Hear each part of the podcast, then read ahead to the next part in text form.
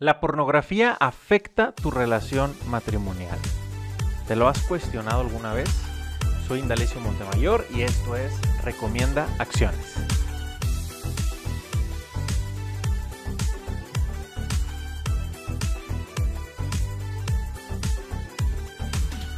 Uno de los temas más importantes en toda relación matrimonial son sus relaciones sexuales. Y algo que afecta demasiado en esta parte tan importante de la relación de pareja son las falsas expectativas que podemos llegar a tener.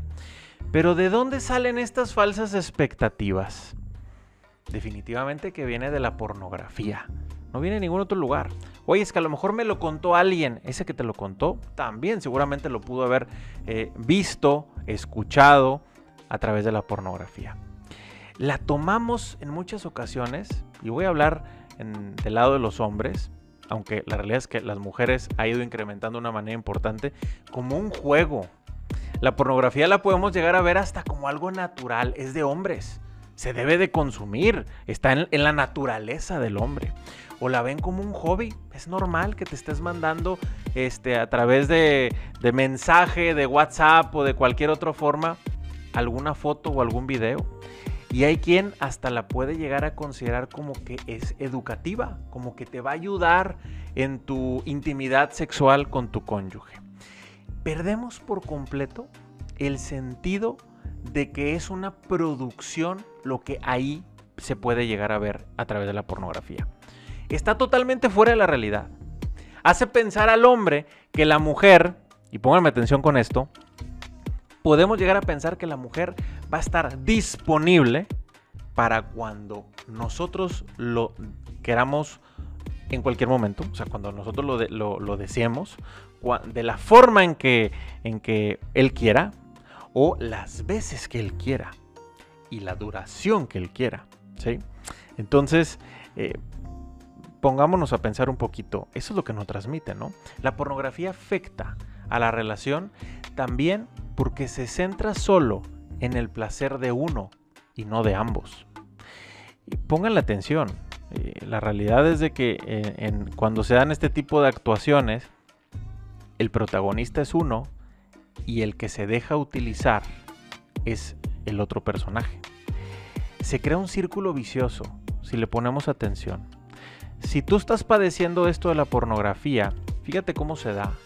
Tú la consumes, y en muchas ocasiones quieres repetir varias cosas de las que ves ahí.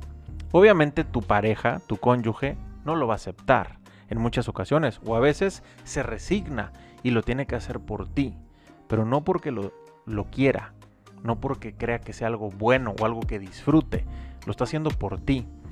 Pero esto que va a ser un círculo vicioso, se va a empezar a alejar, va a empezar a no desear esos encuentros y tú vas a querer consumir más y esto va a provocar que mientras uno más consume, provoca que más se aleje el otro y lleva una cosa con la otra.